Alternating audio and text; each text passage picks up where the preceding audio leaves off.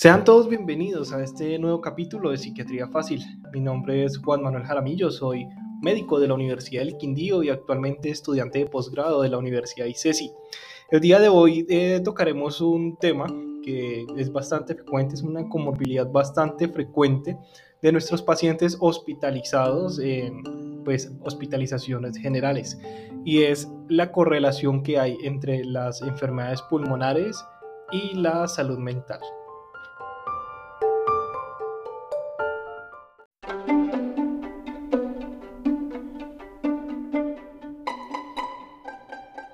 Dado que el abanico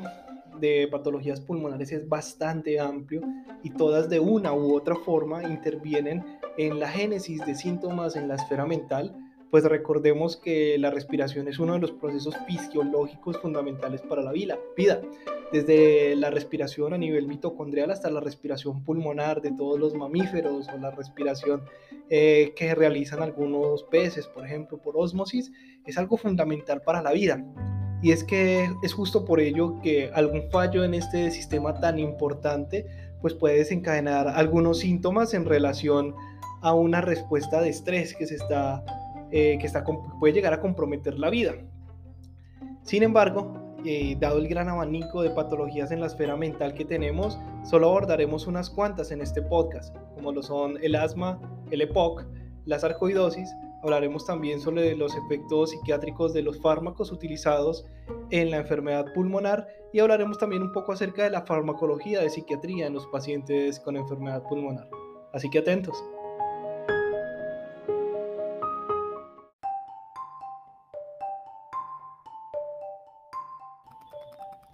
Y ahora vamos a adentrarnos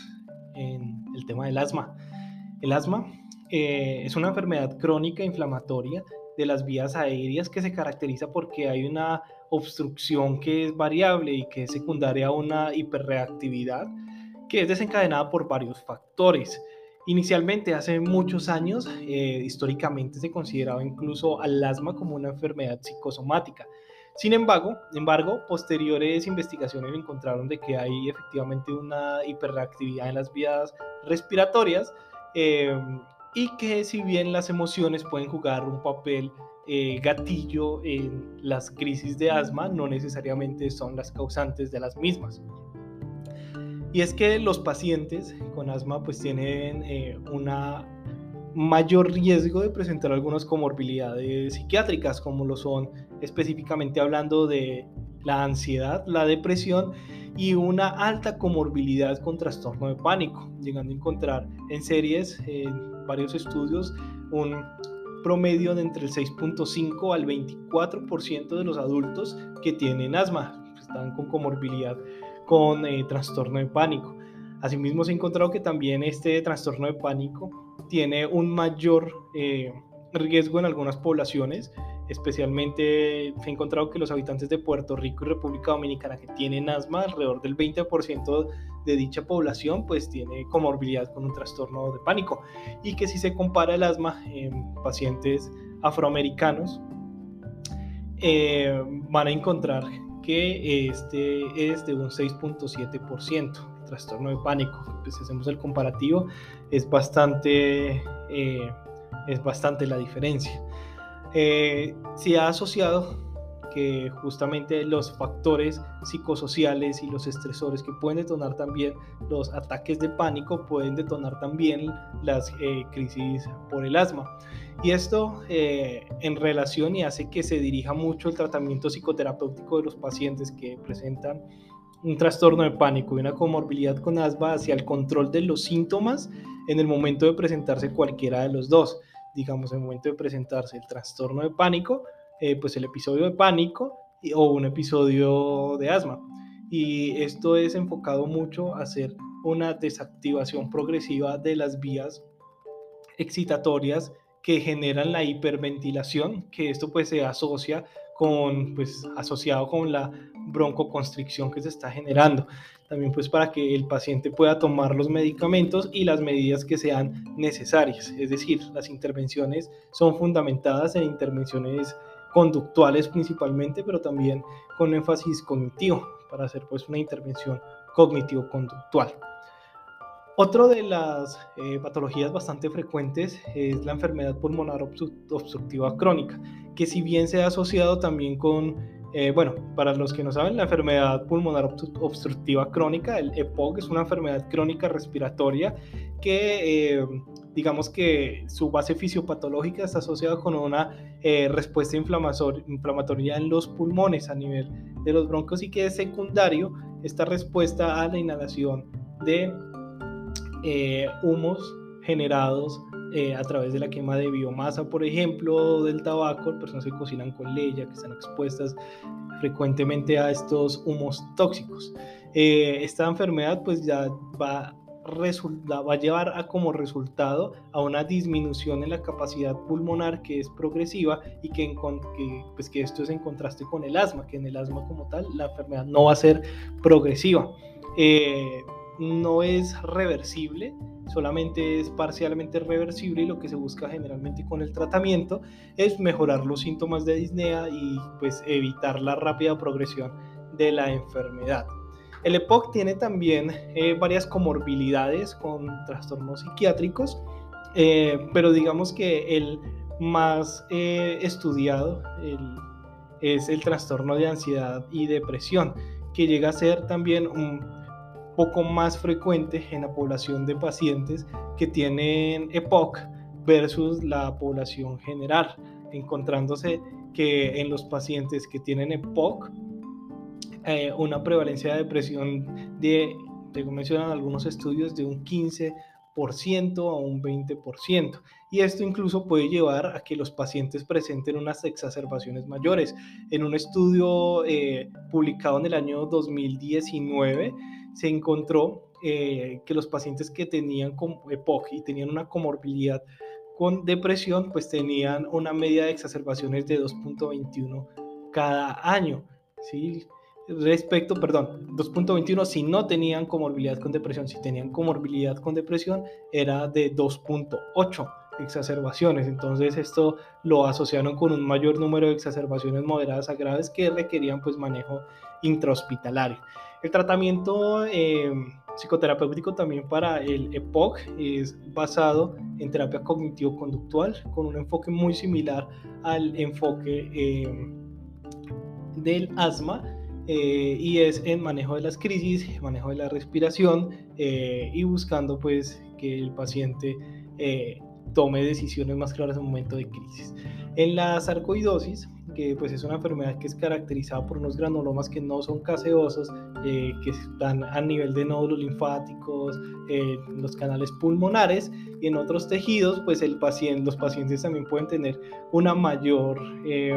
un mayor riesgo de síntomas depresivos y síntomas ansiosos. Incluso también se ha asociado con eh, ataques de pánico y un 6.3, en algunos estudios 6.3% de los pacientes pueden tener un diagnóstico de un trastorno afectivo bipolar.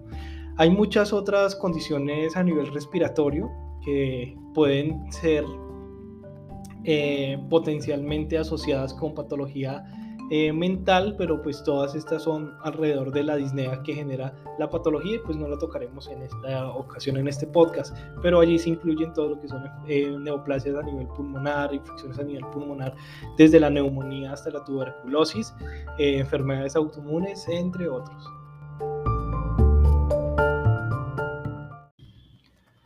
Y algo que debemos tener en cuenta cuando estamos abordando a estos pacientes es también la hiperventilación. La hiperventilación puede incluso ser considerada como un síndrome que se caracteriza porque hay un aumento en la frecuencia respiratoria, lo cual pues va a llevar a una reducción en la presión de dióxido de carbono y pues va a dar diversos síntomas en relación con esta disminución, digamos como lo que va a ser desconfort, sensación de mareo, puede presentar una angina, eh, inespecífica, fatiga, palpitaciones. Eh, es importante pues tener aquí en cuenta el manejo de estos pacientes, que se descarte cualquier otro tipo de patología médica y hacer un enfoque también desde el punto de vista psiquiátrico, buscando que eh, trastornos de ansiedad específicamente. Hay otro trastorno que se menciona que vendría a ser como la traducción sería más o menos como un trastorno eh, por síntomas somáticas con tos eh, o una tos psicogénica o, una tos tic. eh, que este es descrito como una condición en la cual ah, una persona presenta tos, en el caso de los niños por al menos cuatro semanas y en los adultos ocho semanas o más, que eh, se ha descartado cualquier otra afección pulmonar o extrapulmonar que esté generando los síntomas o que pueda ser la causante de la tos y pues no hay una evidencia clara de cuál es la localización de la tos, por eso es considerado como un trastorno de síntomas somáticos. Aquí pues el enfoque sería principalmente el, eh, uso de psicoterapia para estos pacientes. Hay también eh, otra patología descrita allí que es el disconfort vocal, eh, que fue escrito hace mucho tiempo, en 1840, y que este también eh, tiene como condición pues, que se haya descartado cualquier otra patología que pueda generar una alteración a nivel de las cuerdas vocales. En este caso, es como si hubiese una obstrucción a nivel de la laringe que no deja que pase adecuadamente el, aire. Ahí incluso se ha llegado a encontrar que algunos pacientes con asma pueden presentar esta disfunción de las cuerdas vocales hasta en un 10% de, de ellos. El, el, enfoque también de esto es un enfoque psicoterapéutico a través de intervenciones psicológicas, especialmente desde el punto de vista cognitivo-conductual. Ya hablando un poco acerca de los medicamentos pulmonares que tienen algunos efectos psiquiátricos, es indudable que debemos hablar acerca de los corticosteroides, que son frecuentemente prescritos en los pacientes con enfermedad pulmonar, especialmente en el EPOC. Y si bien se consideran relativamente seguros debido al efecto local cuando vienen en,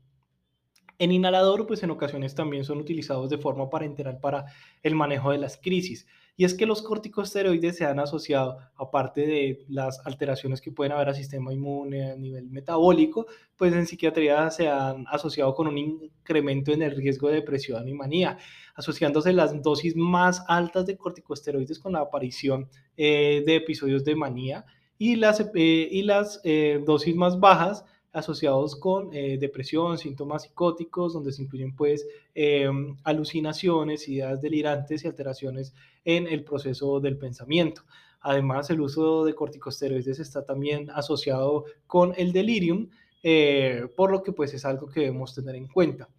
Por otro lado, otros inhaladores como lo vienen eh, a hacer los beta-2 o otros medicamentos como la teofilina, en ocasiones han sido asociados también con lo que es ansiedad, insomnio, agitación eh, y depresión, incluso con síntomas eh, psicóticos. Es por ello que es importante tenerlo en cuenta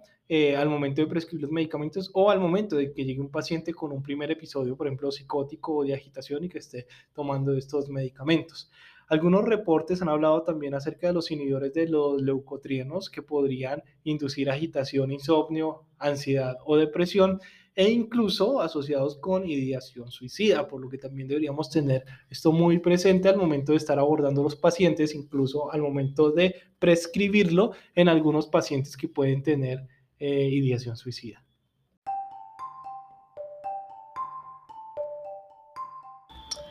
Bueno, y cuando hablamos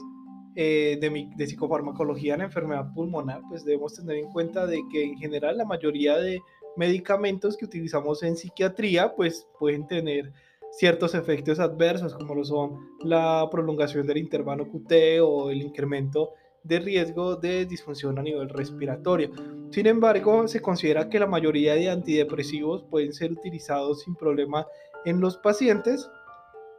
eh, en especial se recomienda el escitalopram, eh, que tiene algunos estudios para el manejo de depresión en pacientes con asma eh, y pues tienen comorbilidad psiquiátrica, bien sea pues depresión o ansiedad. Adicionalmente a esto, se ha encontrado también que el bupropión puede ser una buena alternativa y eficaz para el manejo de los pacientes que no ha mostrado tampoco superioridad como sucede con los estudios de antidepresivos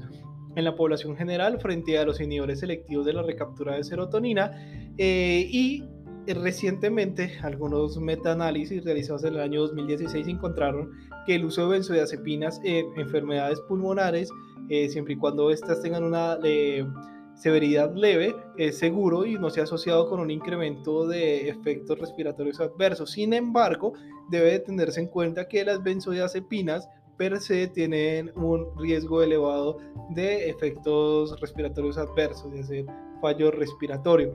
Eh, asimismo, el uso de antipsicóticos en los pacientes pues no está tampoco eh, restringido por completo, sin embargo también se debe tener en cuenta de que los pacientes pueden tener eh, también un riesgo con el uso de antipsicóticos de hacer una disfunción respiratoria. Esto es algo que es dosis dependiente, se presenta eh, principalmente a dosis mayores. Y bueno, eso sería todo. agradezco por escuchar este podcast y nos veremos en una próxima ocasión.